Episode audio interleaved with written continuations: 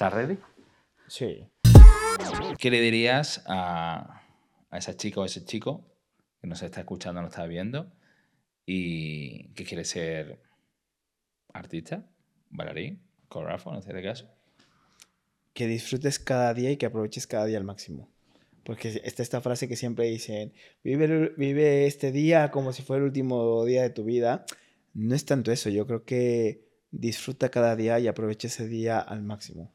Disfruta cada minuto, cada momento, disfruta de tu alrededor, disfruta de tomar un café, disfruta de conversar con esa persona, porque es lo que te va a hacer crecer. Y creo que eso, siempre para poder construir tu futuro, tienes que vivir el presente. El presente es tu futuro. Punto. Muy bien. Yo Yo Podcast, un espacio creativo para hablar. Hola, ¿qué tal? Soy Aloga y hoy tenemos eh, nuestro primer invitado del primer episodio, José Luis Magaña. Mm, No se quiere definir, pero bueno, es un artista del movimiento, diríamos, eh, bailarín, coreógrafo y, y amigo mío. Hola, ¿qué tal? Hola, ¿qué tal, Alberto? Pues nada, muchas gracias por invitarme y por, no sé, emprender este nuevo episodio.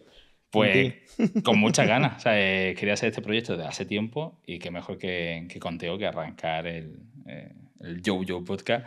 Y bueno, nosotros aquí lo que haremos es, eh, para los que nos escucháis y o nos veis, es hablar con artistas o con gente con mucho arte. Ole ahí. Ole.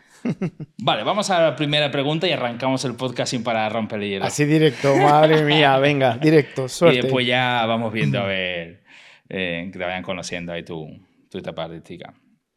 Como vienes de la danza, eh, la primera pregunta es, ¿la danza te trata, te trata bien o te trata mal? A ver, yo siento que es como por momentos. Yo siento que depende de cómo tú lo mires o depende de cómo tú lo lleves el día a día. Yo siempre si- siento que siempre la danza es agradecida. Lo personal para mí es agradecida porque es algo que, que me gusta, que es mi pasión y que es mi vida. Entonces creo que siempre estaré agradecido. Que hay situaciones que no te pagan muy bien, Ya. sí, también. Pero yo siento que es depende del punto de mira que, que tú veas. Es más positivo que negativo, ¿no? A Sí, yo siento hoy, que es positivo. La verdad que la danza mm, me llena de vida. es tu forma de, de vida, tu forma de ser, tu día a día, lo que te alimenta. Sí, la verdad que sí. Yo siento que la gente que, que nos dedicamos, bueno, tú también que, que bailas, que das clase, creo que es una parte de nuestra vida que no la podemos quitar. Y creo que a mucha gente le pasa que si en algún momento ha tomado clases, si ha bailado, lo deja y siempre tiene esa espinita de que le falta algo o que quiere regresar. Sí. Siento que es una parte importante para, para vivir. Yo creo que como cualquier, cualquier otra persona. Sí, la verdad que sí, a mí, a mí me pasaba siempre. Siempre que dejaba algo, un momento para lo, que era la danza, siempre quería volver o veía compañeros que estaban ahí y digo, ay, ¿por qué no estoy ahí en ese momento? Y era como, oh, quiero estar. Y sí, a mí, por ejemplo, mi día a día es mi, es mi forma de... Lo dije hace, hace poquito de más, eh, es mi forma de vida, o sea que... ¿Vale? ¿Por qué? Yo siempre he tenido curiosidad. ¿Por qué danza contemporánea? ¿Por qué iniciaste por ahí? Aunque ahora mejor puede que esté un poco más experimental, como. Claro, ¿por qué danza contemporánea? Porque yo creo que te da mucha libertad. Ujú. O sea, puedes coger como diferentes ramas o diferentes líneas en la danza contemporánea. A diferencia de la danza clásica, que es una, para mí, una de las danzas más perfectas que pueda haber. Y obviamente a lo mejor yo en un momento me vi y dije, no tengo esas condiciones para la danza clásica. Ya. La verdad, las cosas como son. Y yo creo Ok. que la danza contemporánea te da muchas ramas y te da muchas direcciones para poder mm, expresarte como quieres y tienes esa libertad. Yo creo que por eso escogí la danza contemporánea en ese sentido.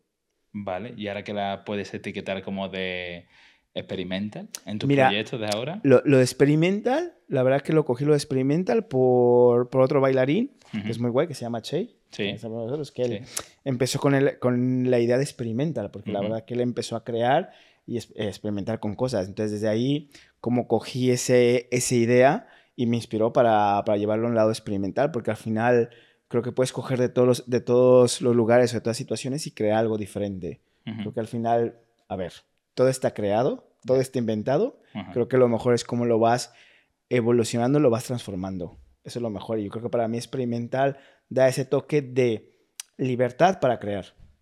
Sí, la verdad que sí, no, no te limita, no te etiqueta, Claro. ¿no? Ya no tenemos que etiquetar siempre en redes sociales. Soy esto, soy lo otro, he bailado con tal, no sé qué, y te da como eh, un abanico más grande, ¿no? Claro. Lo de experimentar. ¿Y tienes algún proyecto ahora actual que has podido desarrollar esa parte de experimental? Pues a ver, casi en todos los proyectos que hago tengo esa libertad de crear.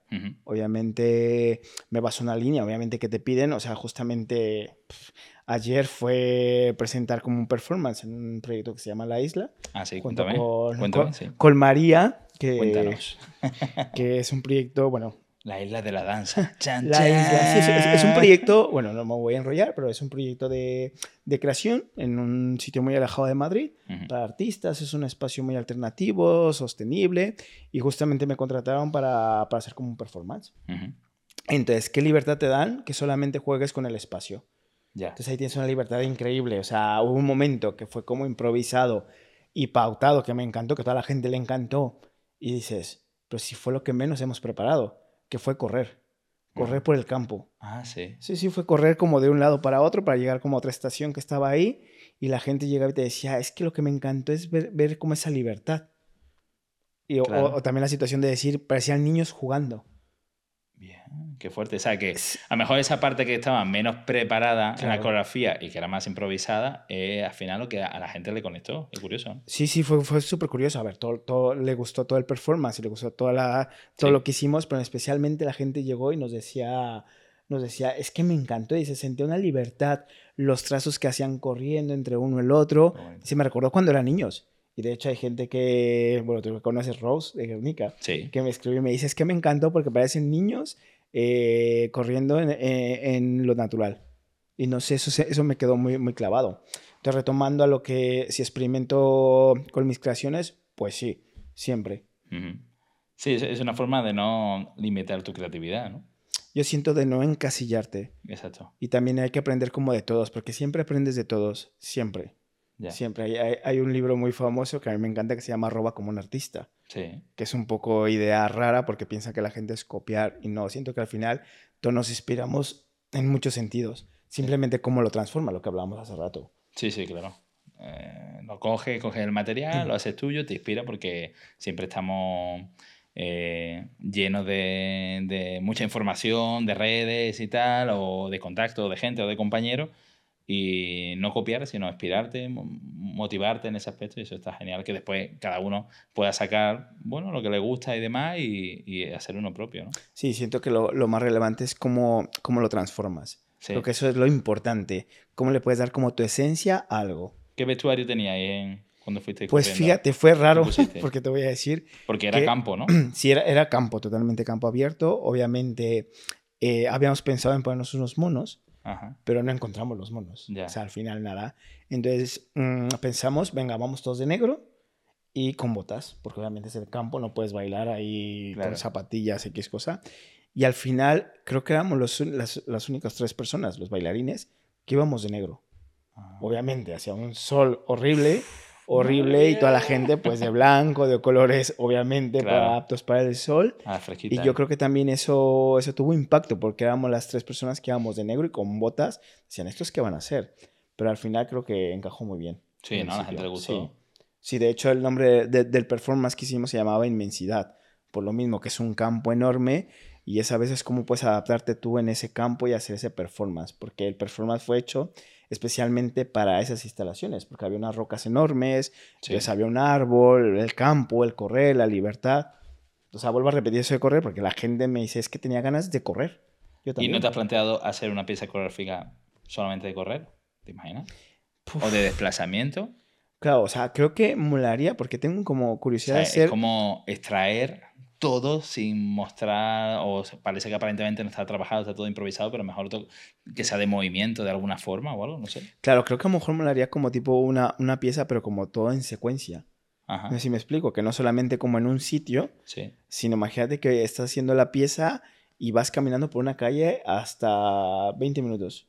Y que vayas eh, creando o adaptando según los elementos, según las cosas que te vas encontrando en la calle. Sí. Eso creo que sería como muy, muy interesante. Como si fuera un videojuego, ¿no? Que Sí, vaya- como un videojuego. Imagínate, estás jugando Mario Bros. y depende cómo va surgiendo y vas adaptándote. Eso creo que sería interesante en un espacio no alternativo. Sí. molar, y no sé, creo que sería interesante. Bueno, pues si estáis escuchando viéndolo, ya sabéis, tenéis que contactar vamos por la calle, vamos por la calle y, y, creamos ahí. Luego al final diremos las redes sociales y demás para que podáis contactar con él y, oye, si os interesa, pues estaría genial que, que pueda experimentar José Luis con, con ese proyecto, a lo mejor que, que le podáis solicitar.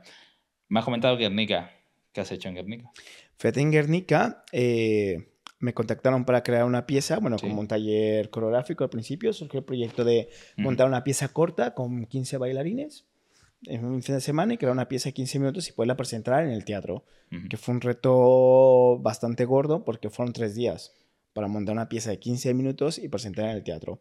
De ahí surgió este proyecto eh, que más adelante, mm, Rose, que es la directora, eh, quiso hacer una compañía. Entonces empezó a crear una compañía joven en el País Vasco, que para mí se me hace... ¿Cuándo iniciaste ese proyecto? Esto fue hace tres años, más o menos, que, que, surgió la pieza. De ahí ya empezamos las pláticas y creamos una pieza ya de 45 minutos, 50 minutos para que el público la, la pudiera ver. Y justamente pues habla del Guernica, el famoso bombardeo a la ciudad de Guernica, que la destruyó, que bueno, es una tragedia como todas las guerras. Mucho histórico. Y sí. es muy, muy histórico ahí. Entonces, la pieza iba basada a, a, ese bombardeo en Guernica y también sobre el famoso cuadro o retablo de Pablo Picasso, de Guernica, el famoso Guernica. Sí. Y todo, pues todo eso fue como un, cúmulo de elementos para crear esta pieza y aparte también meterte con la con la tradición vasca, con la cultura vasca, que es muy potente. De cultura. Cómo poder fusionar eh, la historia del bombardeo,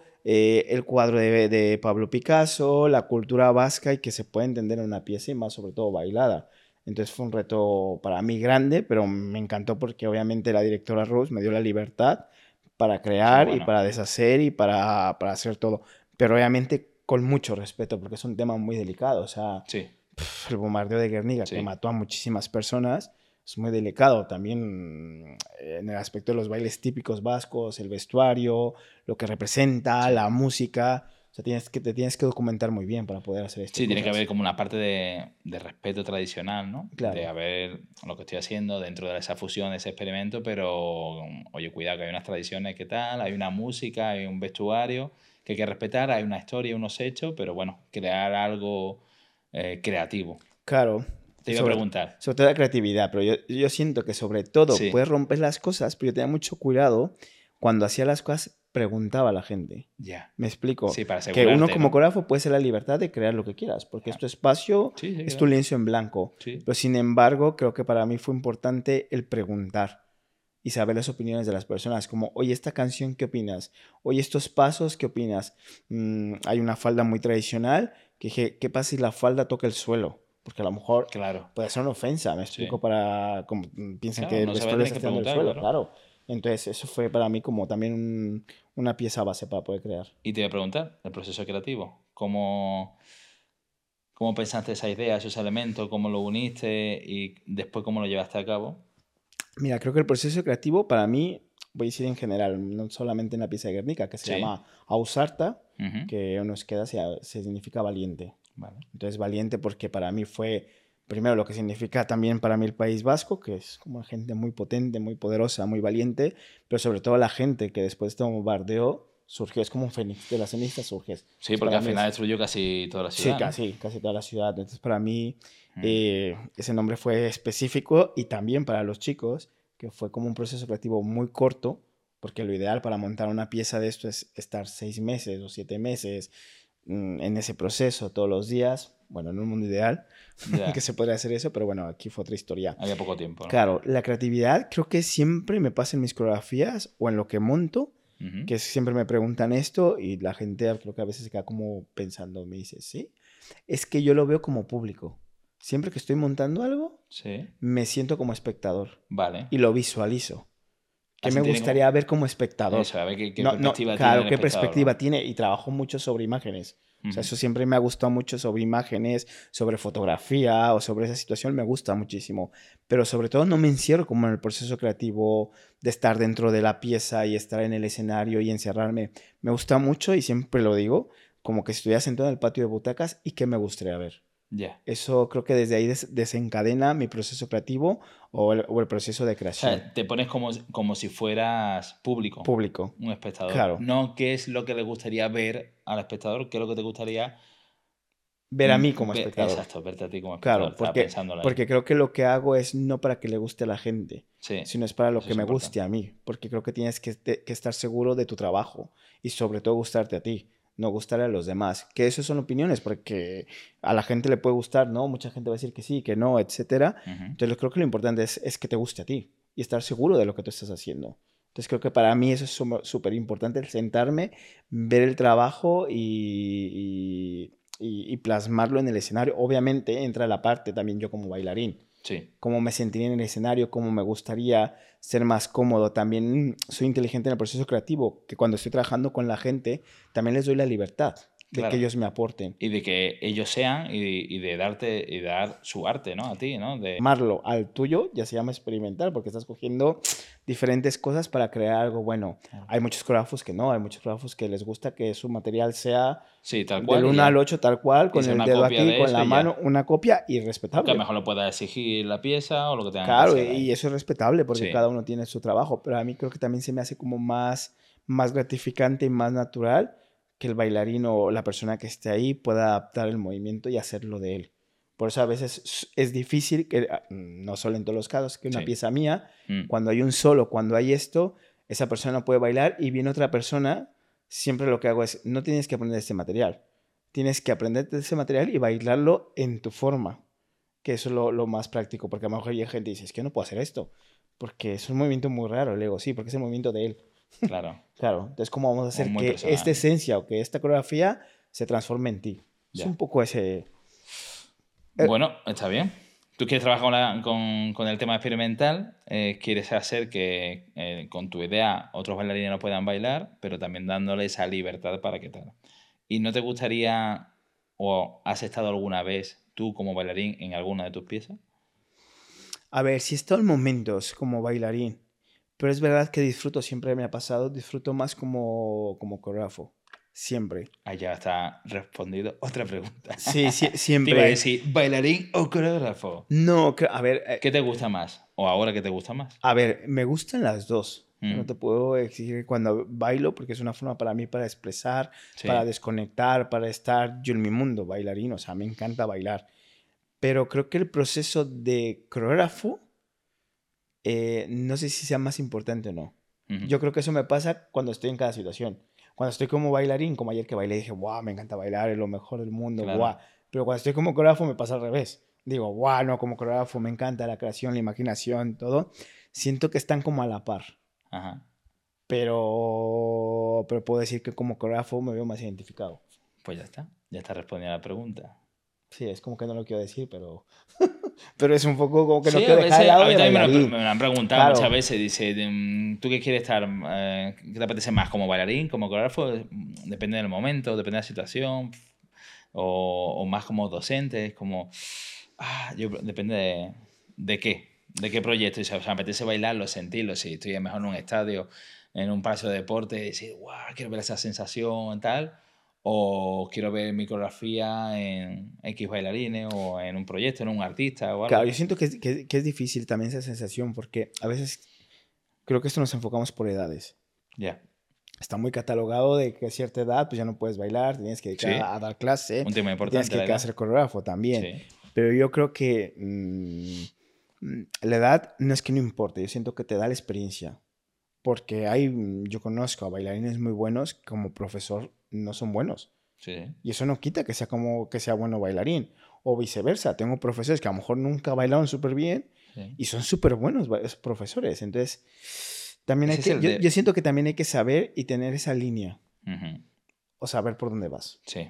Verte tú. porque- tus limitaciones. Claro, porque es o- muy o importante. Creo dones. que me pasaba con un momento que mi madre en algún momento me decía que el profesor de escuela era como tu segunda madre, la profesora o el profesor, porque es con el que más tiempo pasas y es el que te está educando. Sí. Entonces también nosotros tenemos que tener cuidado cuando damos clase o cuando enseñamos, porque estamos siendo la referencia de unas personas Eso es.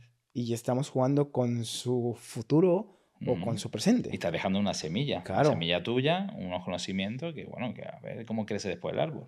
Exactamente. Y dale A o derecho, depende de lo que le haya inculcado de conocimiento Claro. ahí. Sí, es un, es un debate también de... Cualquier bailarín puede ser docente, puede ser profesor, un profesor puede ser bailarín, hay que ser profesor, o sea, para ser profesor, yo entiendo que hay que tener un recorrido, hay que tener un bagaje, unos conocimientos, una experiencia y un tiempo en la danza para después tú inculcar. Puede pasar que a lo mejor hay muchos bailarines que recientes ya son profesor, en parte por ganarse la vida, etcétera, etcétera, ¿no? Pero bueno, ¿tú qué piensas? Eh, ¿Bailarín Nobel arranca como bailar y ya pues está dando clases? ¿O el bailarín que tiene una trayectoria eh, de- con años, ha hecho televisión, ha hecho videoclip, stage y demás, y después ya es docente? ¿Qué perfil ves tú? A ver, yo siento que, la- que las dos son válidas. No voy a restar ni uno ni a otro, porque también conozco gente que a lo mejor no ha bailado 100% y es un genio para crear. ¿Me explico? Para Sí. montar una pieza. De pronto digo, ¡buah!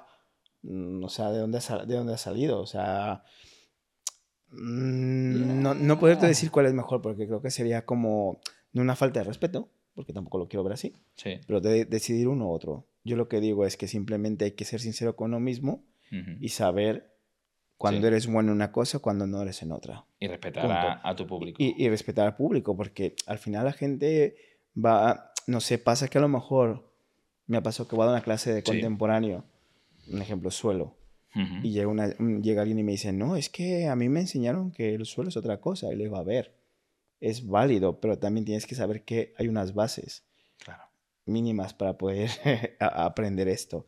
Entonces siento que tener mucho cuidado, como tú dijiste al final de lo que me acabas de comentar, de para poder sobrevivir hay mucha gente que tiene que dar clases de muy temprano. Sí, es claro. normal, porque Sí, esto de la danza es, es triste. Sí, sí, claro. Situación económica en, en muchos casos. pero- Eh, venga, pues vamos allá. Uf, ya vamos a tocar. ¿Qué tal la danza, ya que estamos en, en España? ¿Qué tal la danza? Siempre me preguntan, eh, ¿se puede ser bailarín? Eh, ¿Se puede vivir de la danza? ¿Cómo ves tú la situación económica en la danza? Bueno, yo siento que ha dado un cambio muy grande en todo lo que he estado. Creo que ahora los musicales están muy a tope, que antes no estaba.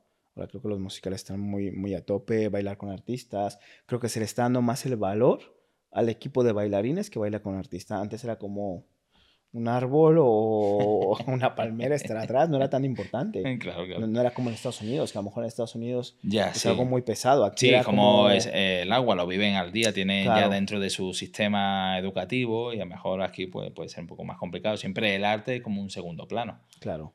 Y aquí creo que se está valorando, valorando muchísimo ya eso, el, el acompañamiento de bailarines, o también va evolucionando la gente. O sea, va evolucionando y creo que se puede vivir de esto, sí, porque creo que vivimos de esto. También. O sea, evidentemente. sí, que- sí-. Yo siento que es como cualquier trabajo. ¿Me explico? Puede ser un electricista, pero si estás todo el día a lo mejor en el sofá, si estás todo el día mm, pensando en otras cosas, pues va a haber gente que va a buscar un trabajo. Siento que hay que buscarlo. Sí, claro. es muy difícil, tienes que buscar moverte mm, y, y luchar. Sí, claro. Luchar. no es fácil, como todo, en todas las disciplinas. Hay unas que costarán más, otras menos, otros oficios. Y yo siempre digo, donde no hay oportunidades, pues te las crean. De hecho, una de las bases de crear este proyecto es para hablar, charlar con artistas y, como digo yo, con gente con mucho arte, para dar visibilidad, ver conocimiento, ver un poco el proceso creativo, consejos, cómo es el día a día. Y entonces es, es un proyecto en donde me gustaría hablar con artistas en la que aporte su visión, como en este caso estamos con, estoy contigo, Claro. ¿no? Claro, y como a veces le digo siempre a mis alumnos que vi- vienen a una formación o que vienen a clase, le digo, es que disfruta porque es afortunado de Mm. dedicarte a lo que te gusta, que no mucha gente tiene esa oportunidad. Nada, suele pasar, ¿eh? Claro, entonces a mucha gente a veces no valora esa No. oportunidad de, de dedicarse a lo que te gusta. Sí, porque Y- ya, y- ya y- lo tienen fácil, ya lo tienen. Bueno, Claro, ¿no? Y a veces- a veces- a veces uno mismo. accesible, Sí, A veces uno mismo se boicotea, me explico diciendo, es que somos afortunados de dedicarnos a lo que nos gusta y a veces tenemos rayaduras. ya. Sí, verdad, tú te paras y Sí, dices, sí, sí, sí, espérate, sí. espérate, porque al final... Bueno, ahí está, puede ser también un poco el tema de la comparativa, ¿no? Redes sociales, eh, ves a otros compañeros, ah, porque ellos tienen, yo no tengo, y al final es un poco lo de siempre, ¿no? Claro, bueno, también ese es un punto como también muy grande lo de las redes sociales. Sí. O sea, que la gente a lo mejor de esta generación, en nuestra generación no nos tocaban, pues decir, no es que no había móviles, pero no es como ahora que ha evolucionado en menos de Claro. 10 años Sí, sí, los sí. móviles increíblemente, pero tú antes no tenías vídeo de las clases. No, no. Tú tenías que llegar 10 minutos antes a la clase, te ponías afuera a repasar, oye, ¿cómo iba la coreo? ¿Cómo iba esto? Y ahora es que lo tienen como tan fácil. ¿Por qué? Porque te metes a una aplicación, ves y ves todo lo que hay en todo en el mundo de la danza, todo lo que está girando. Antes no podías hacer eso. Mm, a lo mejor veías videos en YouTube Sí. y ya está. Ya ves, yo, yo empecé cuando prácticamente no había internet. eh, salía en la NTV en mi caso Claro. y grababa en VHS y después te aprendía las coreografías de artistas y ya, pero no había ni internet, no había ni YouTube, móviles tampoco. O sea, yo he vivido en, cuando mis principios de bailarín en una etapa en que no había nada de información y tenía que buscártela o contactaba, oye, pues pásame esa cinta, pásame el otro, esa actuación, no sé qué y tal.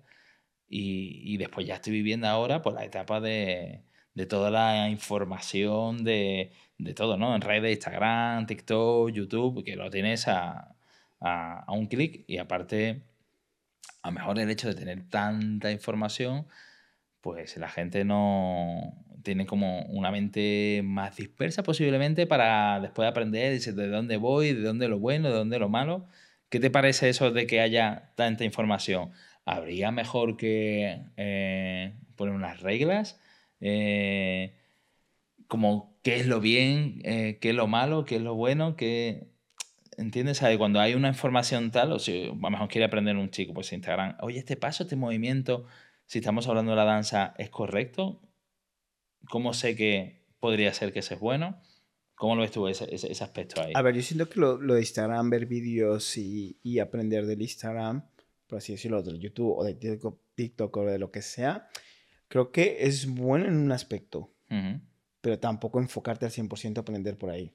Ya. O sea, no, yo literalmente pues veo una clase, ve presencial, ve esto, aprende, mm, comete errores, mm, busca, hasta, hasta del profesor más malo aprendes. A no hacer eso. claro. Eso te iba a decir, digo, ¿eh? Claro, apre- ap- ¿Eh? aprendes a, a, a lo mejor vas y Eso algo que no te bueno. gusta lo aprendes. Hombre, siempre se aprende, siempre claro. se aprende de algo. Y, y Yo he ido a ahí clases que a veces no me han gustado, que no ves y digo, dice, pues aprende "Eh, a no voy a hacer. bueno, aparte de... Aprende que no voy a venir más. no voy a venir, si, no, si no aprendes, a lo mejor dices, jo, pues a lo mejor esto no me gustaría hacerlo. Ya. O dando clase o todo. Mm, No sé. Siento que lo de las redes es un mundo muy grande que puedes aprender porque te abre el Ujú. panorama. O sea, siento que es como, como un museo, pero Sí. electrónico. Es un Es un escaparate. museo, es un claro. o sea, escaparate te puedes 24 saber- horas. Puedes ver lo que está pasando en Australia, lo que está pasando en Latinoamérica, en todo. Ves en el momento y es donde dices, ¡buah! ¿Puedo llegar a hacer esto? Y ahí viene la pregunta, es, ¿dónde te contactan para bailarín o coreógrafo? ¿Por Instagram, por redes o por boca a boca? A ver, yo siento que, que me ha pasado por todo. o sea, que ha sido por el boca a boca también, Sí, pero también a lo mejor por redes te escriben, oye, hemos hecho trabajo, oye, mostré que des clase, oye, tengo este proyecto. Y es verdad que ahora yo creo que el 90% es, bueno, este es otro tema, como de conozco a gente, me bien, explico bien. como ya te conozco a ti, pues sé cómo trabajas, Sí, mm, o los bailarines conozco y es más fácil trabajar con ellos. Eh, y, y el otro lado es que también ya tu Instagram se ha vuelto como un portafolio de trabajo. eso es. Ya creo que ahora los casting, creo que pasa un filtro a lo mejor por ver tu trabajo en Instagram. Antes que era como antiguamente, que era un casting, venga, 60 personas afuera, Sí, sí. van pasando grupos de 10 en 10, va pasando filtros. Creo que eso se ha perdido un poco. Claro, y después te pueden preguntar cuántos seguidores tienes.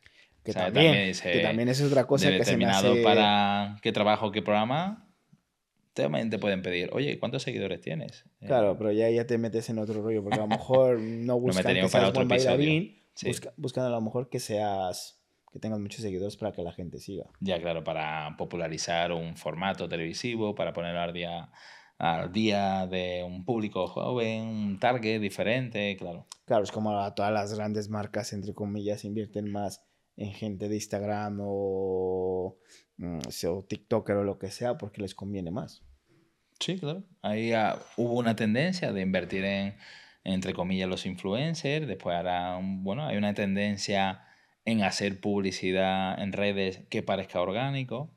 Entonces, viendo un poco lo que has comentado antes de redes y, y del boca a boca y demás, ¿es posible un futuro bailarín poder entrar en un círculo cerrado? ¿Puede haber un pequeño agujerito de entrar en televisión, de entrar en una compañía, o de actuar en, un stage? ¿Es posible para un futuro? A ver, yo siento, que todo, yo siento que todo es posible, pero también te tienes que mover mucho. Pero también creo que influye mucho el, como, como el conocer a gente. Claro. Entonces, acercarte el contacto, el social, y oye, estoy aquí. a lo mejor ya una vez que te metes en ese círculo, puede molar, que, eh, que yo lo veo y también es un poco no malo, pero yo me pongo como coreógrafo, a lo mejor que tengo cierto tiempo para montar para un anuncio, para un comercial, para lo que sea, tengo cinco días, que a lo mejor conozco a cuatro o cinco bailarines que sé que tienen un movimiento, que sé cómo es trabajar con ellos, no pierdes el tiempo en buscar otros bailarines. También eso es bueno, me explico, o sea que no... Trabajar ya sobre tu gente o gente que ya sabe de base. eso también es, lógico, claro. También es bueno, o a lo mejor tú sabes que a lo mejor como coreógrafo eh, una productora te va a buscar porque conoce tu trabajo y sabes que, que rinde, sabes que eres efectivo, no va a buscar otro coreógrafo, no va a perder el tiempo. Al final, esta vida se está yendo ahora como, como el tiempo. todo fácil, todo rápido, todo, todo, todo, todo comestible, todo rápido. comestible, todo comestible, ya te lo doy, pum. O sea, eh, Instagram, tengo que subir 10 historias al día, tengo que subir un post, tengo que subir otro, porque si no la gente se olvida de ti. Claro. a veces es, lamentable eso. Y eso es lo que nos pasa, que al final después a, la gente le perjudica la salud mental, le, provoca ansiedad. Eh, ¿Cómo tú gestionas las redes sociales? Es decir, ¿cuántas horas pasas tú en, en Instagram?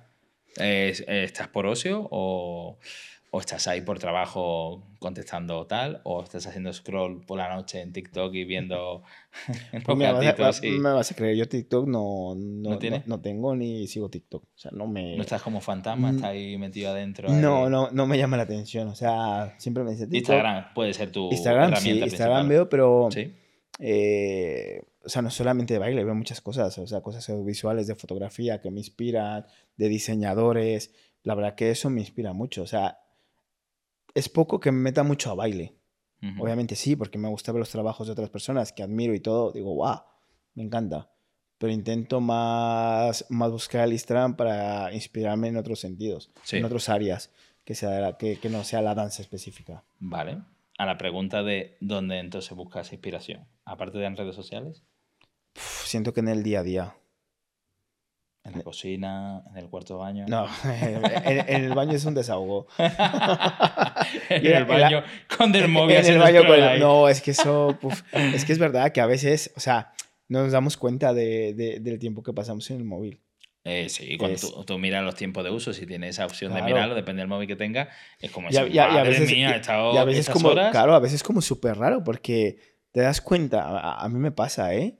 Que a veces eh, cuando alguien te llama por teléfono, piensas que ha pasado algo. Ya, te asusta. Te asusto. O sea, claro, es como me asusta y digo, uh, yo creo que digo, podemos hacer una, una, encuesta de, de a ver quién llama ahora por teléfono. No, es verdad que a veces, a veces sabes más de personas por WhatsApp que, que en persona. Sí, claro. Y es triste. Sí.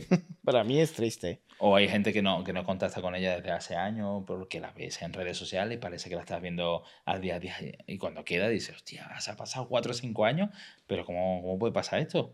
No, que nos vemos en Instagram, nos vemos en redes y tal, y parece que estamos al día a día. A mí me ha pasado, me ha pasado con gente que, que he quedado después he dicho, madre mía, ¿cómo ha pasado tanto tiempo? Que no lo parece, porque a lo mejor tu vida va pasando y tal, pero después cuando cuando queda, y como lo ves en Instagram, pues cuando queda dices, hostia, pero si hace 3 o 4 años, están igual, no sé qué.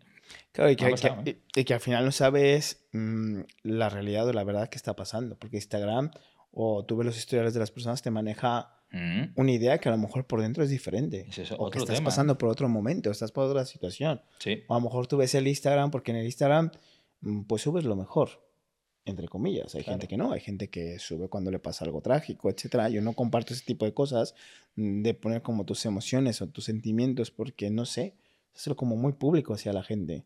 O sea, de, de hecho yo casi también el, Instagram, que también no es un problema ni mucho menos, pero yo casi personal no subo porque mi Instagram, que es de Asecon, es como más de trabajo. Me explico Mira, más ¿cuál, que es, cuál es tu Instagram para que te? Ajá, arroba Claro, arroba, claro. Vale. Claro, lo pongo como más de trabajo. Ujú. Me explico porque también eso me hace un poco profesional para mí, que lo tengo como más de trabajo de no subir hoy he desayunado, hoy a tal lado, o esto. Como mucho el story de 24 horas ya. Exactamente, con mucho más historial, pero subo a lo mejor algo que me inspire, un, Ya. un edificio muy minimalista o algo así. Y no, no sé, no sé, es como, como, como abrirte mucho en canal, yo creo. Que hay gente que vive de eso. Sí, también, claro, claro. Que Sí, vive literal. poniendo su desayuno, o sea, que hay muchos vi- videos de coña que sale que, que dice, odio ir a cenar con, con mi chica o algo así, porque le hace 20 fotos antes de probar el plato cuando está está muriendo de hambre.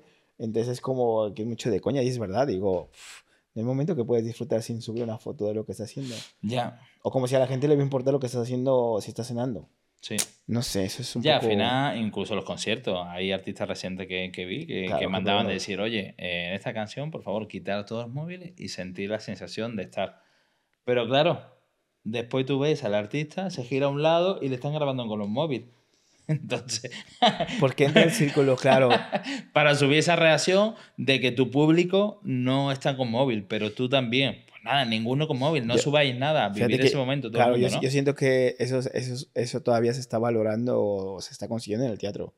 En el teatro no puedes sacar móviles. A Exacto. lo mejor al final, pone la los voz, aplausos. la voz en off eh, al claro, principio, pero es- claro. Pero es un no momento que grabar. desconectas porque es como un respeto al artista, a la obra, a lo que está pasando. Yo me acuerdo que en una clase abierta que di para unas madres, eh, de- o sea, con, con sus hijas, Sí. eh, iban a hacer la muestra y todas empezaron a sacar el móvil. Típico, obviamente, que se recuerda de tu niña. Pero yo les dije, no se preocupen porque la coreografía se grabó antes. Ajá, Ahora es momento de que ustedes disfruten de estar presente y no con el móvil. claro. Porque es verdad, cuando estás con el móvil no disfrutas, estás como a dos cosas. Ya. Y se quedaron como de cuadro y lo agradecieron. Porque al final es como que no disfrutas el momento. Sí, es importante, ¿eh? Disfrutarlo y, y estar presente de, de lo que estás viviendo, ¿no? O sea, ahora, aunque a lo mejor no estéis escuchando, pero bueno, estamos grabándolo también, pero bueno, de, recuerdo, pero en caso de, de vivir cosas, hay veces que hay que pararse y uh, sentir respiración, sentir los árboles, sentir lo bien que estoy, o, ¿sabes? Pararse un momento, porque al final vivimos una vida tan rápida que se te pasa el momento, se te pasa a llamar a tu gente, a, tu familia o a tu gente cercana y dice, hey, ¿cómo estás hoy? Bien. ¿Cómo te encuentras? Bien, mal, regular, te ayudo, necesita, necesitamos como frenar y decir, oye, me, me quito un poco de redes, me quito un poco del móvil, que al final lo, lo tenemos aquí, ¿no? Y, y y nos quita mucho tiempo de, de hacer nuestras pasiones, de nuestro hobby o de no hacer nada también. No, claro, y es una de las cosas que a veces creo que tenemos ese miedo de... de bueno, tú- me acuerdo que tú subiste algo en Instagram que decía eh, desconectar para poder conectar. Eso es. Eso me ha veces, pasado a mí. claro, a este veces da, da un miedo el poder desconectar. Yo a veces con mi Instagram también digo, jo, tengo que subir un historial, tengo que subir algo, porque si no la gente se olvida de ti y es lamentablemente, o sea, Sí. es triste esto y, y no sé, es como ese miedo a, a desconectar. O sea, Sí, yo este verano he intentado desconectar bastante ahí, intentar mentalmente y sobre todo con el móvil, porque bueno, por trabajo tengo que estar día a día alimentando redes eh, en ese perfil, pero pues igual, porque tiene que estar, hoy tiene que salir el, el circulito, en este caso de Instagram, y decir, oye, pues ha subido algo, en qué empresa, en qué entidad o lo que sea. Pero sí, es que a veces necesitas desconectar, lo puse esa frase y pongo muchas cositas. Necesitas pararte un momento, respirar, tener otras sensaciones, viajar, conectar con otra gente para decir, ¿y qué quiero yo? ¿Y qué quiero yo mi vida? Y, y pararte un poco, y estoy feliz, y estoy a gusto con lo que estoy haciendo, eh, me trato bien. claro, yo siento que a veces, eh, o sea, el tiempo nunca va a parar. Es una de las cosas que no podemos comprar. El Nada, tiempo nada, pasa día a día y a veces te das cuenta que no, que no lo has aprovechado. Mira, mira, mira. Claro. O sea, esto, no, de pronto te das cuenta Todo y dices, sí, wow. sí, sí. Pues yo me acuerdo cuando era ma- ma- más, joven que no, que tenías que ir a tu casa a esperar el teléfono fijo para hablar con alguien. Sí. O sea, ahí si quedabas decías, oye, quedamos mañana a las 6. A mí me pasaba eso. A las Y seis. quedaba si estaba ahí. Claro, y- claro, porque si no es que no tenías ningún de, oye, Ahora no, queda mira, y dice, no, se me ha presentado tarde, no, algo, perdona. llego tarde, llego 15 minutos tarde. Eh, no sé, hay momentos que, que a veces, como tú dices, gente que te manda audios, 20 audios, contándote lo que le ha pasado y digo, Llámame. Y digo, en todo el día no tienes a lo mejor cinco minutos y hablamos. Joder, más Y fácil. me lo cuentas más fácil. O quedamos un día o algo así. Es que crea ansiedad. Claro. te, o sea, te creerá algo, no sé. Cuando ya pasa más de un minuto, y menos mal que el WhatsApp puso después ya el- la reproducción rápida de uno y Claro. medio y dos, pero crea ansiedad cuando tienes tres o cuatro Claro. minutos. Que hay Fíjate que, aplicaciones ahora que te, te pueden leer los audios. Claro, me pasaba mucho, me pasaba mucho con, con- con- con mi chica que me pasó y creo que un momento sí me lo dijo, que estábamos y yo estaba pegado al móvil. O sea, mucho tiempo, o sea, estoy hablando de hace, de hace mucho tiempo y de Sí. pronto dije, ¡buah! No, tengo que parar. Y justamente trato de, de- de cuando, estoy, cuando estoy con ella o con gente importante no estar en el móvil. Porque digo, O sea que ya sabemos un signo de que cuando coges el móvil que no te importa el que no, está al lado. no, no, no, no es eso, sino es que a veces pasa, si, si tú te miras, a lo mejor cuando estás cenando con alguien, Sí, en vez de estar en la cena con diferentes personas, están en el móvil. sí, viendo sí. historiales de Instagram y digo, eh, que estamos aquí. O sea, que estamos aquí hablando, no están- sé, están vamos... en mesa, sí, parece. Claro, y eso me pasa muchas mucho. familias, muchas O, parejas, o- amigos. o vídeos que salen en parejas que Sí, sí. em, el novio o la novia y, lo- y la otra está ahí en Instagram dices que no, que no, que hay que disfrutar este momento, hay que disfrutar esto, por eso, y cuesta, ¿eh? Sí. O sea, cuesta. A mí, la verdad que pf, ya me da igual. O sea, cuando estoy con alguien, guardo el móvil Ya. y digo, no creo que que vaya a explotar el poco eso. mundo. O sea, me explico, no eres... Sí, sí. No eres de la CIA, no eres de la CIA, que tienes que estar 24 horas ahí cuando pase algo y, ya, ya, claro. y no sé. Con el buscante. Sí, la verdad que sí. Eh, un momento de pararse está genial. Un momento de desconectar, un momento de conectar con nosotros, de saber y ver un poco, viene bien. Y bajarse un poco del carro, de quitarse ese ruido mental, es como de respirar, baja un poco esa ansiedad, de, de intentar ser siempre productivo. Es que estoy, ¿qué has hecho hoy? Nada, ¿cómo que no has hecho nada? No sé qué, la gente, la sociedad. Es Claro. como, se me apetece a veces hacer nada, aunque sea 30 segundos, un minuto o, o más tiempo. Pero es momento de, de- de bajar el ritmo para, para decir, hey, oye, me tengo que conectar con, conmigo mismo, sobre todo, y, y ver a, a qué les quiero dedicar el tiempo. Porque al final, pues eso, eh, pasa rápido y después eh, eh, no hacemos lo que queremos. A razón de esto, ¿qué proyectos futuros o ahora, a corto, medio o largo plazo, tienes? Pues fíjate que ahorita en general mm, no tengo como previstos proyectos. O sea, en general de decir, no. Quiero, de- quiero darle como un poquito, no de tranquilidad, pero sí un poquito como a ver qué me va deparando el día a Sí. día o, o los proyectos, los proyectos que van saliendo en general. A lo mejor siempre me gusta crear, siempre me gusta hacer videos, siempre me gusta hacer piezas y todo. Entonces a lo mejor iría por ahí. La verdad, a lo mejor crear una nueva pieza para presentarla. No sé. A lo mejor puedes, hacer, ah, puedes decir aquí ahora la premiere, el estreno lo que estás creando, que está en secreto. ¿eh? No, a lo mejor simularía, me gustaría... ¿Qué me te apetece hacer de aquí a final de año? Al final de ello, creo que me gustaría, me gustaría montar una pieza. O sea, otra vez montarla y, y presentarla en un teatro.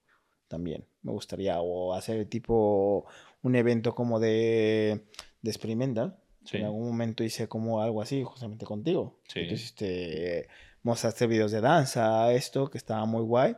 Y a lo mejor retomar como esos espacios alternativos donde pueda presentar la gente su Bien. creación su trabajo, no solamente mi trabajo Sí, sino claro. dar como un espacio a diferente gente, porque eso también es otra de las cosas que no hay mucho. No hay nada. De hecho, por Mm. eso Claro, estamos en, en este, en este podcast, para que el arte, la cultura se difunda por redes y, y llegue a más personas y la gente conozca a artistas y vea un poco eh, todo el talento que tienen, sean populares, entre comillas, sean más conocidos o gente de como de a pie. O sea que eso está guay. Hay que dar un poco más cabida a- al arte en general, a la creatividad, a la imaginación de cada uno, porque al final se nos pierde cuando vamos creciendo. claro. Ese niño ese que ese pequeño, ¿cómo tienes tu, tu niño pequeño? Yo bien, la verdad que sí, o sea, trato de disfrutar mucho y me río un montón. O sea, tengo, retomándolo el principio de cuando creo que tenía muchísimo que no corría Ah, por el campo y me divertía. ¿Eso en la pieza? Sí, sí, sí, eso cuando ¿Te pasó el performance ahí? de ayer, claro, es que fue el momento que teníamos un, mm, pusimos la pauta de correr al otro sitio, ya está. Sí. correr, punto.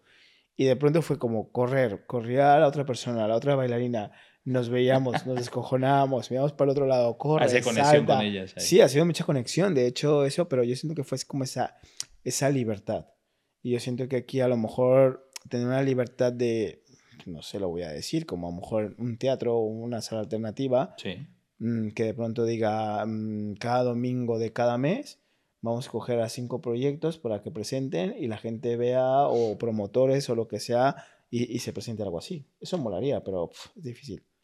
Sí, la verdad que es difícil. Hay que como a veces autofinanciarse, o Claro. autoproducirse lo que a uno le gustaría, ¿no? O lo que hemos dicho antes, ¿no? ¿Qué te gusta? Cuando tú comentaste de lo de la crear la coreografía poniéndote la parte del público, pues en este caso, ¿qué me gustaría a mí ver que no hay ahora o que me gustaría de disfrutar en un teatro que no hay?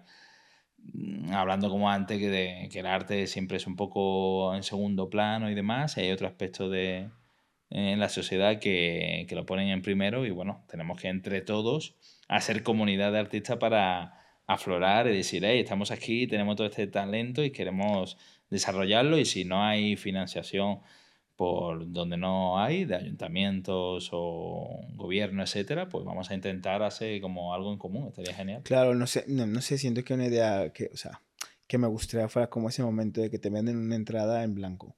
¿A qué me explico? Hmm, Un espacio alternativo que te dicen domingo, mm, entrada en blanco. vale, Tú pagas tu entrada de 10 euros, pero no sabes qué, qué, qué, qué pieza o qué solos o qué dúos se presentan. vas a ver No, arte. no, no, no, claro, no, no vas con un...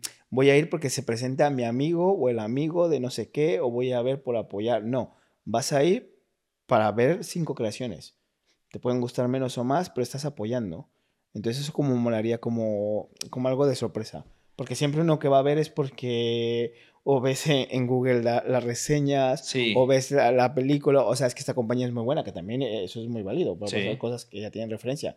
Pero imagínate que vayas a Pero ver de influencia mm, ahí, ¿no? cuatro piezas que no sabes ni quién es, ni cuántos bailan, ni cómo se llaman, ni nada. Ya. Simplemente mm, entrada en blanco. Pum. Oye, pues buena idea. Eso me Pero gustaría. Tienes que hacerlo antes. Claro, pero el, antes que te escuchen. claro, pero el chiste, sí, ya, sí, aquí queda registrado. Aquí queda registrada la idea. No, pero a lo que me refiero, eso, o sea... Pero no te influencia, está guay porque vas y dices, bueno, voy a ver, a claro, disfrutar pero, de claro, algo pero que el no problema pasa Sí. que otra vez que somos tan, tan, ¿cómo te dicen? No predeterminados, pero que tenemos que tener como una seguridad de lo que vas a ir a ver. Sí, Porque también a mí me gustaría, como de pronto ir al cine y ver, digo, uy, esta película, pum, me meto a ver esta película que se llama El Amanecer de sí. Tingampú. Digo, lo voy a ir a ver, a ver qué tal.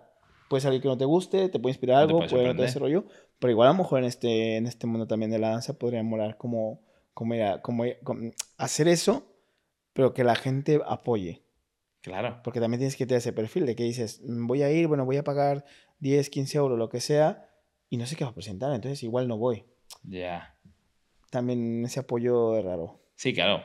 Por idea se puede tener y tal, pero dice, voy a tener alguien que vaya a verme o alguien que pueda por lo menos costearme ese mínimo que cuesta esa, esta producción. Bueno, Que- es una, claro. es una, una idea guay, ¿eh? Claro, es como cuando vas a un, a un restaurante y siempre te dan un menú. Siempre tienes. Hay restaurantes, de hecho, que vas como A lo mejor puedes ir a- de puedes- ciego. claro, Nunca he ido, pero hay un de estos que te ponen eh, antifaz, mm, ves, o te, ponen, o te apagan la luz para tener otras sensaciones. Claro. Y dices que estoy comiendo. Lo que pasa que es, es eso, como en todo, no es difícil salir de nuestra zona de confort. Claro, es que esa es la idea. O a lo mejor pones. ma, Ponerlo más fácil, a lo mejor pones mm, 20 piezas coreográficas, Sí. Las pones en cuatro días, pero no sabes en qué día va a tocar esa pieza. Mm, Entonces tú mínimo sabes que va a haber 20 piezas, Sí. pero no sabes cuándo se presenta, en qué día se presenta. Eso también molaría, pero obviamente ahí también tú como bailarín le vas a decir a tu amigo, oye, me presento tal día. O sea que tampoco sería Tú mismo. justo. Claro, tú mismo te voy, oye, oye. Tú mismo has dicho, ¿eh? Claro, porque a ver, Ya, claro. ya. No sé, pero esa propuesta la estaba pensando hace mucho tiempo y digo, wow. Pues hazla, Podría molar. pero hazlo. Sí, pero el el chiste de eso hacerlo es, es que siempre uno busca y no hay gente que a lo mejor quiera participar o gente que quiera apoyar esto. Ya, Porque estamos en un círculo muy cerrado también. eso es. ¿Y qué hacemos con eso? ¿Cómo lo cambiamos? Pues empezar, empezar a hacer cosas. Claro, como este siempre- Yo-Yo Podcast. Claro, como eso es empezar a hacer cosas o, Sí. o siento que también la vida, Empezar. La vida te va conectando con personas o situaciones que vas encontrando y, y siento que se pueden lograr hacer cosas, yo creo. Sí, yo te animo a, a hacerlo, porque es que al final en la idea nos cuesta, o sea, en la idea se nos queda. Dice, hostia, qué guay y tal, pero bueno, bueno, a lo mejor partir de ese proyecto, hacerlo y a lo mejor busca por el camino gente que es afín a, a eso y algo que a lo mejor al principio puede parecer algo loco. Han pasado muchas cosas, ya no en danza, sino en otros ámbitos, que es como, wow, wow, algo nuevo, algo tal, se vuelve la gente loca y después dice, ah, pues ya está, pues ya, ya está la sociedad metido, ya... Claro, es que siento que también como que nos aburrimos tan fácil de las cosas, claro. que todo tiene que ser algo nuevo, nuevo, nuevo, es que es eso. nuevo, todo ahí, nuevo, ahí... nuevo, y dices, uff. Tiene que tener la notificación, tu vida tiene que tener como la, esa ahí esperándote la bolita roja y diciendo, venga, tengo que abrirlo, me da ansiedad abrirlo, tengo, se va sumando ahí. Si no hay como, ¿qué ha pasado? No hay nada. No, y también que, que, que, que, valoras tu trabajo por los me gusta. Bueno, también es difícil. Eso es. Porque me gusta, ¿qué significa? Que sea bueno, que sea malo, que le guste a tu amigo, a tu familia, que le guste a gente ¿Te ha pasado alguna vez en redes sociales que ha visto un vídeo y dice, madre mía? Sí. Tropecientos comentarios, likes. Muchos. Y esto. y, la, gente que diga, la, gente diga que no, creo que mucha gente ha visto y dice, ¿qué es esto? Mm. O sea, sinceramente. ¿Te ha comprado los comentarios? que también, que también mm, la gente, obviamente, a lo mejor por respeto, bueno, yo por respeto no comento, no digo nada, ni mucho menos, pero, hay gente que a veces el amigo o la hipocresía escribes y dices, ¡guau! Súper trabajo, increíble. Ahí te voy a preguntar, mm. ¿tú crees que la gente se acerca mucho a otra gente para conseguir cositas? Sí. Sí, es como todo. Soy tu amigo cuando me interesa y cuando Puede pasar muchas veces eso, puede ser muchas veces que cuando te interesa estás ahí, cuando sabes que a lo mejor esa persona te puede dar un trabajo o te puede dar algo, pues es que es normal. Ya. Es normal. Sí. Sí, o sea, es normal que esté pasando, que no es normal que sea esa situación. Exacto, sí, claro, claro. Claro, a lo mejor te ha pasado a ti que alguien, que alguien, no sé, en lo personal tú de los vídeos, mejor alguien te escribe para pedirte un vídeo y dices, sí, claro. Mm, ¿tú quién eres? sí, sí, bueno, sí, a mí me ha pasado gente que dice, vamos a colaborar. Y bueno, ya, pues hay veces que, que te gusta colaborar, ese proyecto es guay, y otras como diciendo, oye, te estás aprovechando de, de mi talento, de mi tiempo y para tu beneficio. Y en este caso yo no, no consigo ningún beneficio, ya no sea económico, sino emocional o algo. Entonces, como, bueno, eh, lo que hay que cortar es que la gente se aproveche de otra gente, claro. Y hay que tener un trueque, ya no sea económico, pero por lo menos, oye, algo colaborativo, que es genial, porque es compartir y es eh, estupendo, pero oye, que también yo pueda beneficiarme con algo ya sea profesional o en aprendizaje, contacto, etcétera, etcétera. Está claro que necesitamos eh, dinero para nuestro día a día, nuestros pagos, nuestras facturas y cosas tal, pero bueno, hay cositas que, que se pueden hacer colaborativas, y se puede hacer en modo de trueque y, y de conectar con gente, pero sí hay, hay, hay muchos que, que dicen, hm, hazme esto, hazme lo otro, o, o al final te infravaloran también el, el trabajo. Eh, yo es que esto mejor lo podría hacer o, o, quieren saber también tus precios. Oye, pues dime esto. Ah, bueno, es que el primo, ¿no? Como se decía, ¿no? Eh, por ejemplo, en diseño en el caso. No, es que mi primo lo puede, lo puede hacer mejor. Claro, pues que... o en su momento cuando pues empezaba redes. ¿eh? Exacto. Tu primo ahí de, de, la marca esta. O, o cuando se empezaba en, en en internet o en red de ordenador y tal, sí, mi primo es informático, lo soluciona, no sé qué tal.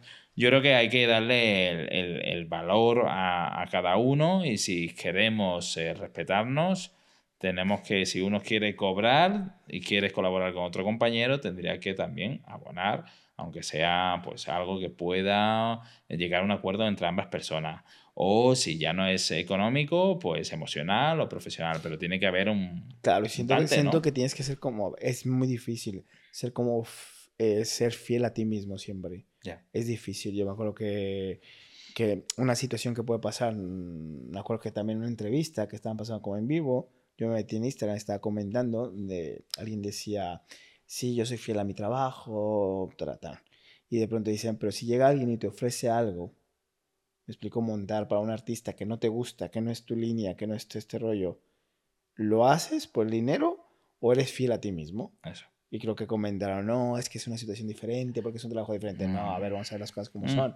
Es muy difícil que la gente no acepte ese tipo de cosas, porque al final es dinero, te aporta para algo, pero el que es como súper fiel, mm, siento que es difícil. Ya. Estará súper contento con, con él mismo, porque obviamente es fiel a su trabajo, pero Ya, bueno, hay que, hay que- claro, como todo, habrá gente que haga cosas que no le interesa nada a ese proyecto, pero lo necesita por X motivo. Y hay otros que, que te interesen mucho y bueno, a mejor sean los poquitos que salgan, pero bueno, es, es como buscar equilibrio. Pregunta, eh, ¿cuál ha sido tu proyecto más personal o más emotivo? Uf. Más, o sea, a ver, más emotivo en un sentido por la situación. Fue una pieza corta que monté que se llama Mother, que es madre, que justamente fue que mi madre falleció. Entonces fue como un momento más personal de desahogo. Yo creo que esa pieza la monté más como para desahogarme o más para sacar esas frustraciones, que es una de las formas que a lo mejor lo tomé así. Y también otra como para hacerle un homenaje a ella, para mí. Por Porque es- respeto, ¿no? Por- no respeto, por sino creo que después, o sea, entendí yo por qué lo hice. Sí. Me explico, fue como a lo mejor poner un, un punto, punto y final en esa situación, que es muy duro. Yo creo que cualquier persona que se le fallece una, a alguien cercano es muy difícil, cada Sí. uno lo asimila diferente y creo que cuando la gente llega y te dice te entiendo, es difícil. Por mucho que te haya pasado esa situación, cada uno lo vive de una manera. Sí. Entonces creo que para mí la pieza como más personal, todas, todas, todas llevan algo personal mío y todas algo muy emotivo, pero Ujú. en esto fue, fue por esa situación de mi madre. Y fue como muy, muy intensa para mí, pero creo que fue como un principio y un final de, de la situación. Como cerrar un ciclo, ¿no? Sí, yo creo. O sea, a lo mejor no lo veía así al principio, pero después dando vueltas hacia esa situación fue Sí. como, como cerrar un ciclo. Pero más, más que de tristeza, eh, como de homenaje, yo creo. Yo creo que fue eso, es como más. Sí, ahí, ahí utilizaste como tu arte y tu sentimiento de ese momento para expresar, ¿no? Eh, de lo que a veces no podemos comentar o decir con palabras, ¿no? Claro, es que, que también, también esa situación soy como muy cerrado. O sea, mm, cuando pasó por solo de mi madre, mm, un círculo muy cercano de 6, 7, 8 personas, yo creo, se enteraron porque tampoco me gusta. Mm, Ya. Creo que a nadie le gusta esto, pero decirlo, que la gente esté cada rato diciéndote, oye, lo siento, oye, no sé, no me veía capaz de que cada gente me estuviera preguntando, me estuviera diciendo, oye, lo siento mucho, porque solamente recordar. Es una situación di- difícil y creo que este Sí. momento para mí fue como, como un inicio y un cerrar ese círculo. Que este dolor o ese sentimiento nunca se va, creo que se transforma. Creo que en vez de llevarlo como a una tragedia, algo triste, creo que se va transformando. Depende cómo lo vayas llevando. Y para mí la pieza fue como, como dejar todo ahí y seguir avanzando. Porque si no, eso te, te come. Te lleva todo. todo el ¿Y tiempo. se lo enseñaste a tu familia, a tus hermanos? Sí, o sea, mis hermanos también cuando supieron de esto, supieron la situación, pues obviamente le- les gustó la inspiración y todo. Me dijeron que, que era a lo mejor el mejor homenaje que le podía hacer a ella y todo, o sea, no sé, creo que fue, fue bastante bien. No la retomarías, ¿no? Para volverla No, a hacer, ¿no? no, o sea, no porque no quisiera, porque me gustó mucho, me gustó el trabajo, me gustó, pero es a lo mejor algo que es como, porque en esa bailaba yo. Ujú. O sea, es una de las cosas que bailaba yo y no es que yo fuera el protagonista Ahí ni mucho menos. coreógrafo. Claro, o sea, no que fuera... o- porque otra de las cosas también es súper difícil ser el coreógrafo y bailarín Eso. a la vez. Es como muy difícil. Y no es que yo fuera protagonista, eran, eran dos chicas y dos chicos, que al final Sí. era como esa dualidad. Pero no la volvería a hacer por, porque cre- creo que para mí fue como perfecto ese momento y ya está. Y- Siento que hacerlo en otro momento ya, perdí, ya perdería el, la gracia o el sentido o el momento, ya. creo. Sí, es un punto aparte, una etapa, un duelo, como se dice la fase de duelo, y ya con eso Claro.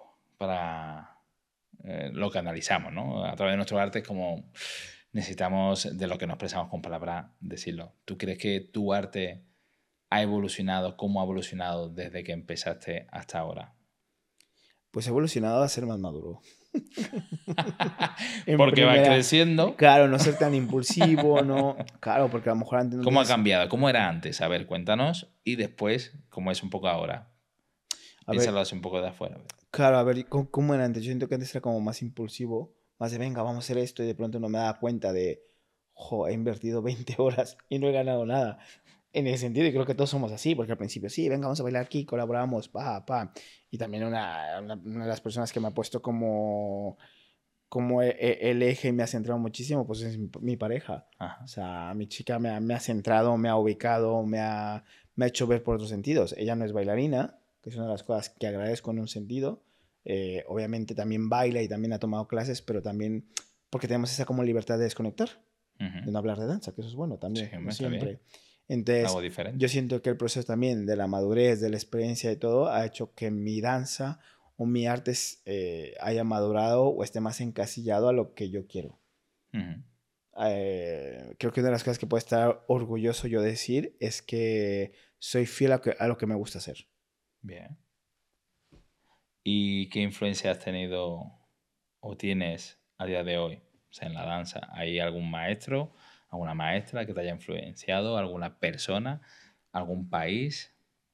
Yo siento que hay muchos, o sea, la verdad que hay, hay- hay muchísimas eh, coreógrafos o compañías muy importantes que me, que me inspiran muchísimo. Una que me flipa es este, la Veronal, porque la Veronal es, es- el director, mm, no es, no, no es un bailarín, es alguien que ha estudiado como artes escénicas o, o otra rama por ahí y lo que crea es como una fantasía, porque todo es muy teatro, muy esto, y es una de las personas que me inspira de digo, "Mm, ¿cómo has llegado a hacer esto? Porque es una de las cosas que veo sus inicios, que ha sido nada, y de pronto donde está ahora, que es casi una de las mejores del mundo, que digo, ¡guau! O sea, es una de las cosas que me inspira muchísimo eso, la verdad. Otra compañía también, hecha por dos chicos de, que iban en el Ballet Nacional de España, que se llama Corsia, que también me gusta. No sé si Muy bueno. fuimos a verlo, que era de, como de los te- de Uf, tenis, de... Buenísimo. ¿Te acuerdas, Me- me no? Que, que encantó. fue, que fue de esto, de Flipé, me tenis, de todo. visualmente. Claro, que sé que a ti este tipo de cosas al principio no te llama la atención. Sí, no te agarro verlo, y ¿eh? te digo, vente, vamos a ver Sí, sí, sí. esta pieza. Me flipó. Y fue como, oh, wow. O sea, Algo visual y, joder, un gustazo verlo. No hace Sí. falta estar en ese gremio de la danza contemporánea y tal y eso, pero me encantó. Claro, yo siento que sí, son como mis inspiraciones más, más fuertes de... A ver, no, no te puedo decir como una compañía tipo, a lo mejor la de, de Australia, la de Sydney, que es una com- compañía consagrada de todo el mundo, sino a mí esta de Company. Veronal se me, ha, se me ha hecho como una persona que empieza de la nada a crear esto. O sea, eso es- creo que es, no sé, tiene más relevancia para mí. Y ahí es como, como mucha inspiración. O ¿Y cómo empezaste tú a bailar? ¿Cómo empecé yo a bailar? ¿Te acuerdas? A ver, yo aparte que... Ese, o sea, ese José Luis pequeñito ahí. Claro, es que me, o sea, me acuerdo que yo siempre ¿Te acuerdas bailaba en momento? fiestas. O sea, familiares, bailaba con mi madre, bailaba siempre. Ajá. Como todo el mundo, disfruta bailar. Hay gente que no le gusta, yo bailaba. Y me acuerdo que en un momento eh, me invitaron a una escuela como de baile, porque había clases de baile y decía, uh, me voy a meter. Entonces creo que fui una vez porque vi un espectáculo de danza o algo así, y fue esta clase de baile. Y desde ahí me empezó a gustar. Ajá. Sí, fue ¿Y como- fuiste como a academia? Sí, era Porque como, bueno, eh, como un centro cultural. O sea, como un un centro centro cultural. cultural Ujú. que había diferentes actividades y, y tú escogías como la actividad. Pero creo que empecé yo también como... no en México, si- ¿no? Sí, en México no sé si empecé yo como a los 14 o algo así, que tampoco Ajá. era... Como que no tenías ese- esa, esa prioridad de meterte en una clase de baile. No, era como un hobby, veías. ¿no? Sí, como... ¿No? Sí, como que no entraba de, venga, voy a dedicarme a bailar. No, voy a ser súper bailarín. No. Claro, claro, al principio fue como hobby, obviamente tenías otros trabajos, compensabas, pero no, no era tu prioridad. Hasta que un momento dije, Buah, pues quiero hacer esto mi prioridad. y ya, ya, ya me dediqué a esto. ¿Y cuando... ¿Qué motivo te hizo venirte a, a España, a Madrid? Yo siento que siempre tuve como un sentimiento, siempre se lo decía, se lo decía a mi chica ahora, que, que siempre con mi madre cuando era pequeño veía como películas españolas. Ah, No bien, sé por claro. qué. O sea, no sé por qué nos gustaba. O en de el canal España. internacional. o Sí, algo, sí, ¿no? sí, pero a lo mejor siempre España y me llama mucho la atención España y siempre decía, algún día voy a estar en España, es que España me gusta, España, España. Y yo creo que eso es como algo que se sembró en mí y, y ahora a la fecha estoy aquí. Ya. Sí, o sea, porque también estuve en Estados Unidos, estuve esto, pero no me llamó la atención. Ya. Y aquí, pues ahora en España, Madrid, pues he encontrado como que todo. Mm, ta, ta, tiriri. Como que todo, todo. Ya tienes estabilidad emocional, tienes el Sí. trabajo y ya te quedas, ¿no? Ya... Sí, yo siento que es como un equilibrio. Siento que cuando, cuando tú a, tu alrededor es equilibrado, pues es que encuentras como tu camino, yo creo. Sí. La verdad que sí, porque ya hablado antes de, de algo todo tan, tan vertiginoso y tan rápido si, si tu entorno está equilibrado y tú estás equilibrado como, wow, puedas hacer esto, estás feliz, estás contento, estás con tu día a día y es una forma de, pues eso, de mantener equilibrio, no quedarte ni para un lado ni para otro ahí. Y es una forma muy guay de, de desarrollarse y, y, al final uno piensa que tiene que viajar por todo el mundo y tiene que ver que está muy bonito. Yo, yo he viajado y, he visto muchos países y tal y eso, pero después siempre como tira tu tierra, ¿no? Quieres volver con tu gente y, y, como se dice, ¿no? Tu, tu familia es eh, donde está, por este caso, tu pareja o tu amistad. Claro, claro, lo que me dicen a mí, siempre, siempre la gente me pregunta cómo soy de México. Y no, no extrañas México, no extrañas tu familia allá. Y yo le digo, es que la verdad que mi familia o donde estoy, porque, o sea, México, pues sí, hace muchos años que no estoy ahí, pero creo que tú haces tu hogar. Sí. Sea donde sea. Y cuando encuentres ese hogar, es cuando estás bien ahí. Yo creo una vez se lo dije a mi chica, le dije, es que creo que lo, mejor que puede estar contigo es que tú me haces sentir que, que, tú eres, que tú eres mi hogar. Y eso ha sido como el boom, el de, decir, Buah, es que no me importa si esté en Taiwán, China, Malasia o lo que sea, creo que te tienes que sentir eso que es tu hogar, eso es un verdadero hogar. Sí. El hogar para mí es cuando te sientes seguro, cuando te sientes tranquilo, cuando te sientes respetado, cuando te sientes bien contigo mismo. Sí. Eso para mí es hogar. Y yo creo que, que mi chica me ha dado como esa estabilidad y ese momento increíble. Bueno, cuando lo escuche esto, pues. igual, igual, ni lo escucha.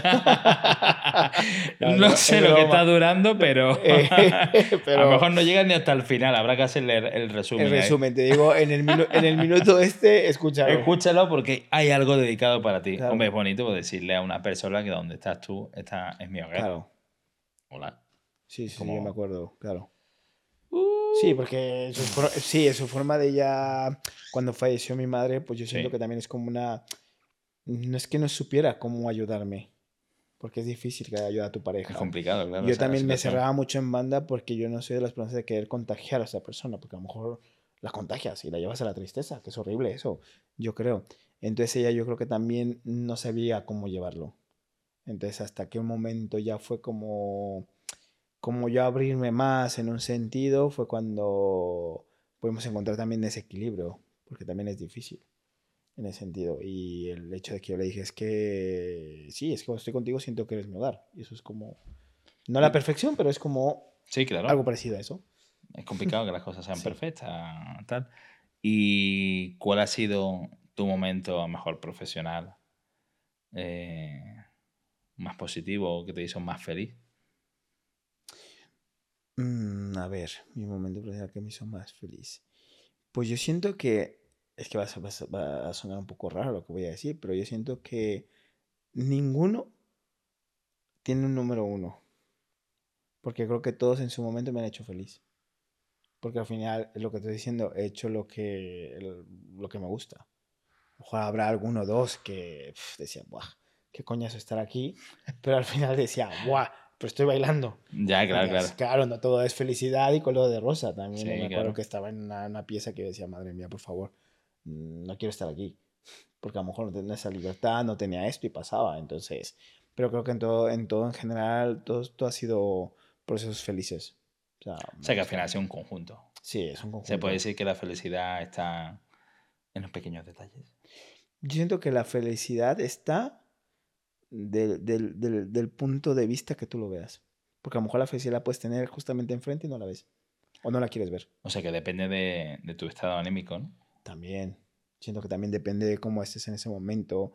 Mm, cuando, no sé, llega ese momento donde piensas que todo está mal, que todo está gris, que de pronto sales y eso está lloviendo, mm, llegas, uy, me he mojado, o sea, que todo te sale mal. Sí. A lo mejor es también como el punto de vista que tú le des no es que seas optimista y seas, uy, soy súper feliz todo el día, tormenta. wow, tormenta, me estoy mojando. Pero un momento me acuerdo que, que iba con mi chica y le dije, donde estaba lloviendo y yo, joder, estamos mojando y me dice, pero no era uno de tus sueños mojarte cuando estuviera la lluvia. No sé, no sé ¿Te recordó? Claro, y dije, es ¿Ese verdad. sueño se te perdió? Claro, claro, es como en plan... ¿Ves? A que a veces disfrutar de esos momentos. O, dices, a lo mejor está, está gris el día, pues me meto en el sofá y estoy a gustito viendo la película. ¿Cómo no la siempre vuelta? ver lo malo, claro. Sí, sí. Por ese es el punto de vista, depende de cómo lo veas. Sí, yo vi una película una vez que al final se veía que una mujer estaba mal, entonces todo su entorno se ponía mal, con su pareja y todo. Y me pareció curioso que era la primera vez que lo veía en una película que el final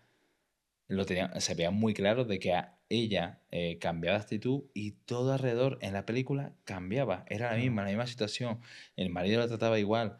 Todo, todo, todo. Y porque ella anteriormente cambió, todo cambió y dije, hostia. Y me quedé como, qué bueno. Claro, es un poco como cambiar el chip. Sí. Es difícil, pero no imposible.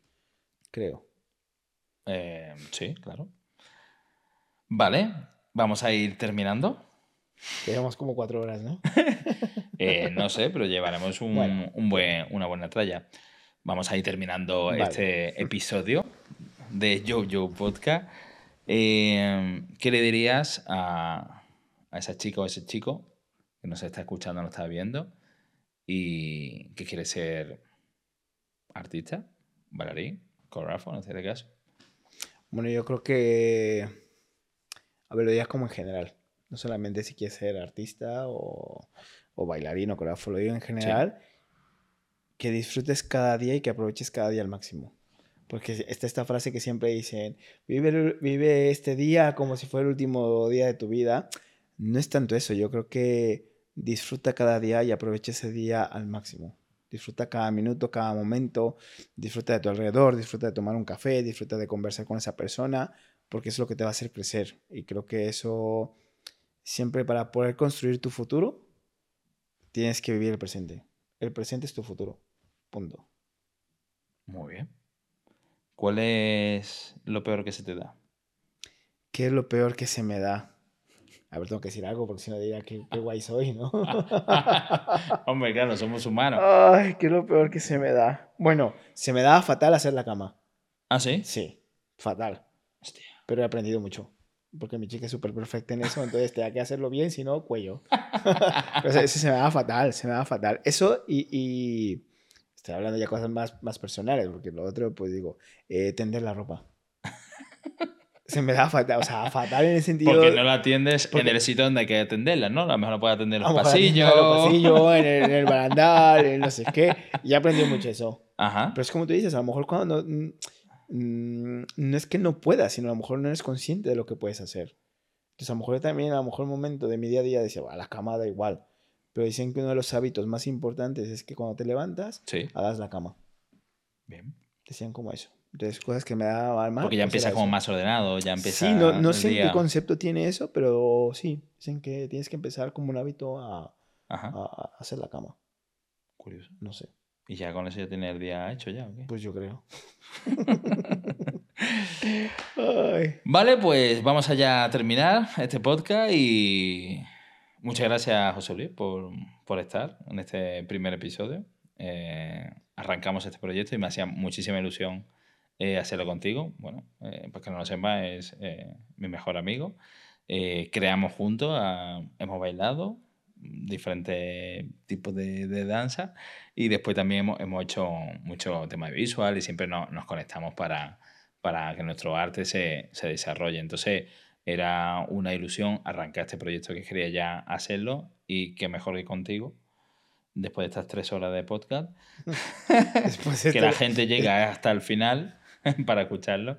Dime, dime que te corta. No, nada, que, que eso, que muchas gracias a ti por la, por la invitación, es un privilegio y como la gente no lo sabe, pues tenemos una historia. Nos conocemos de hace años, es mejor amigo, hemos estado en momentos buenos, momentos malos y, y nada, créeme que, que siempre te voy a apoyar en todo lo que quieras, porque eso es algo que te voy a decir siempre, siempre te lo he dicho, que tienes mucho talento y que tienes que aprovecharlo al máximo. Y que un placer estar aquí. Bueno, pues vamos a terminar con una frase del, del episodio, que justamente lo, lo hemos hecho antes. Y la frase de, de hoy es, desconecta para conectar. Gracias. bien. ¡Tachán! Ay, Bien, ¿no? Sí, bien, ¿no? Muy bien. Muchas gracias por escuchar este episodio. Me encantaría que comentaras qué te pareció y te animo a suscribirte al podcast y compartirlo con tu gente. No olvides seguirnos en nuestras redes sociales para disfrutar de los siguientes episodios.